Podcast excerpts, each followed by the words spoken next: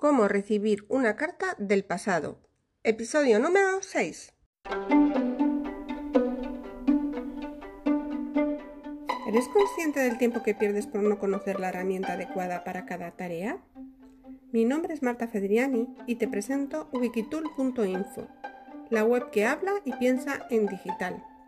Wikitool es un directorio de herramientas digitales donde podrás consultar y descargar el listado de las aplicaciones más interesantes.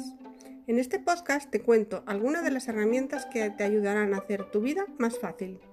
¡Comenzamos!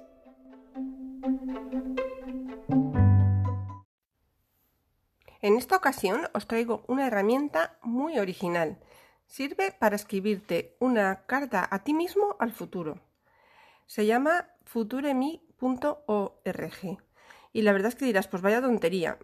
Consiste en lo siguiente. Tú abres la herramienta, tienes una especie de formulario en el que pones eh, tu email, pones si puedes hacer esa carta pública o tienes que, tiene que permanecer en privada, es decir, hay gente que lo publica y luego pones eh, la fecha o bien dentro de un año, dentro de cinco años o bien pues una fecha determinada, como puede ser tu cumpleaños o algún evento especial para ti. Y la verdad es que dirás, pues vaya tontería, ¿y esto para qué sirve? Bueno, pues esto es tan, tan curioso que aunque parezca simple, yo luego lo he estado pensando y tiene muchas aplicaciones. Ha sido mencionado en la CNN, en algunos de los periodos conocidos como el Daily Mail.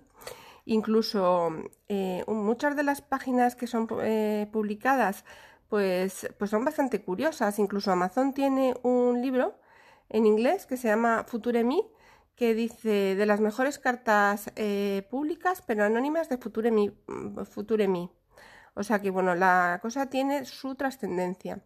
Entonces, eh, posibles aplicaciones, por ejemplo, uno, pues una muy práctica, simplemente te envías una carta a ti dentro de un año o X tiempo recordándote que se te acaba la suscripción de tal cosa y que tienes que renovarla o que tienes que estar pendiente de cualquier cosa. Bien, eso se puede realmente hacer con, con una alarma, pero bueno, aquí lo tienes muy fácil porque simplemente lo abres desde el PC o desde el móvil Simplemente te, lo, te pones el recordatorio, el mail y la fecha y ya está, y es rapidísimo.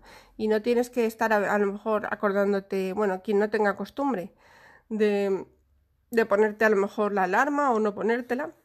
O puedes hacer un doble check-in, te pones la alarma, pero unos días antes de la alarma también te pones un recordatorio. Bueno, un ejemplo. Otro ejemplo, pues eh, los niños en el colegio, por ejemplo, a principio de curso o en la universidad, que el profesor les invite a poner una, hacer ponerse una carta para el final de curso con sus deseos, sus expectativas, sus planes y ver qué ocurre, pues nueve meses después, por ejemplo, pues sería, podría ser bastante interesante, o incluso tres años después, una carta al futuro. O, por ejemplo, una carta de cómo quería, quieres ser eh, dentro de cinco años, cómo te imaginas. Y cuando hayan pasado esos cinco años, ver realmente lo que ha ocurrido y sacar de ello un aprendizaje.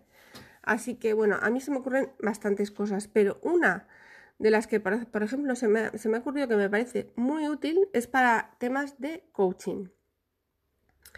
El coaching, mucha gente, bueno, se habla mucho de lo que es el coaching, pero yo creo que no mucha gente lo conoce. El coaching tiene dos cosas fundamentales, una que son las fechas y otra que son las etapas en el tiempo. Es decir, la persona debe ponerse un objetivo que no es otra cosa que un profundo deseo de cambiar algo y poner una serie de etapas para conseguirlo con unas fechas y luego al cabo de ese tiempo evaluar lo que eh, cuál ha sido el resultado y si es eh, necesario modificar algunas cosas y, y ya terminar un poco es como un camino eh, yo la verdad es que soy coach certificado por la Asociación Española de Coaching del año, en el año 2008, o sea que conozco bastantes ejercicios de coaching. Ahora en este momento no estoy ejerciendo, pero lo cierto es que sí que lo, practico conmigo misma y me resulta muy útil. Y por poneros un ejemplo, pues hay un, por ejemplo, un ejercicio muy típico en coaching que se llama la rueda de la vida. Este ejercicio consiste en lo siguiente. Eh, uno, tiene una rueda y la rueda está compuesta por distintas áreas en tu vida, salud, amor, dinero, trabajo, amigos, lo que sea importante, pues 5 o 6 ítems, 6 me parece que son.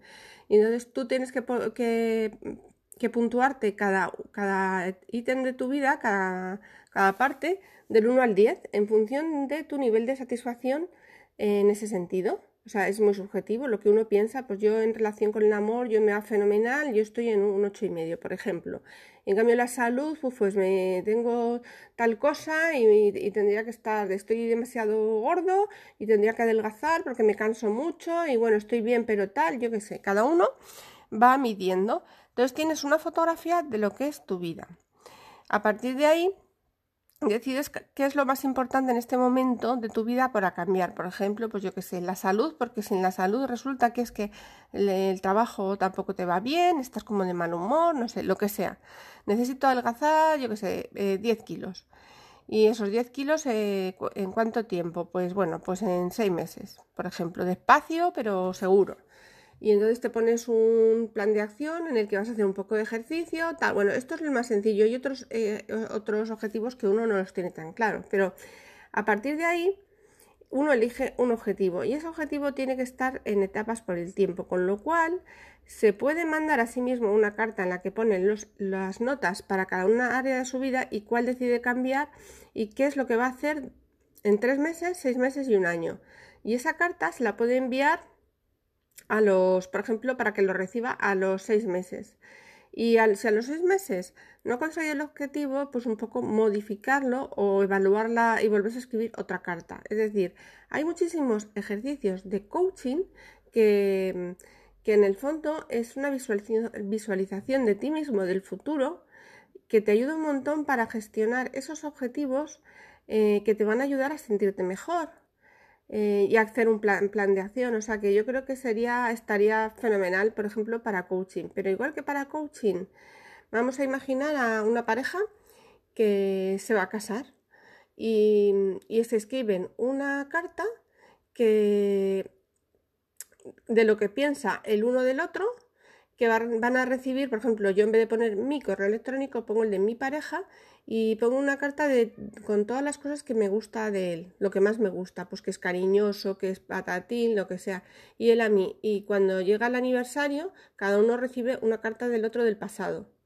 Entonces, pues lo celebran con esa carta. Y lo cierto es que las parejas, pues entran en una rutina, a veces no nos damos cuenta, ni siquiera caemos en lo que nos gusta del otro, porque si nos va, nos vamos entrando en, una rutina que no pensamos con la, vida, el trabajo, los problemas, luego si vienen niños, pues los problemas de los niños. Entonces, ir renovando este tipo de, de carta de intenciones a un futuro, puede ser de año en año o incluso de cinco años en cinco años, pues estaría súper chulo. Y el recibir esa carta eh, puede ser un momento también para celebrar, ¿no? Un momento para, celebrar el, aniversario y darte cuenta de lo que el otro ve en ti. Así que esa es otra idea. Bueno, pues ya sin más dilación, eh, ya espero, estoy haciendo pues, para el mes de, de agosto herramientas sencillas, pero bueno, un poco curiosas Así que yo ya nos vemos el próximo capítulo que será el próximo lunes a las 8 de la mañana.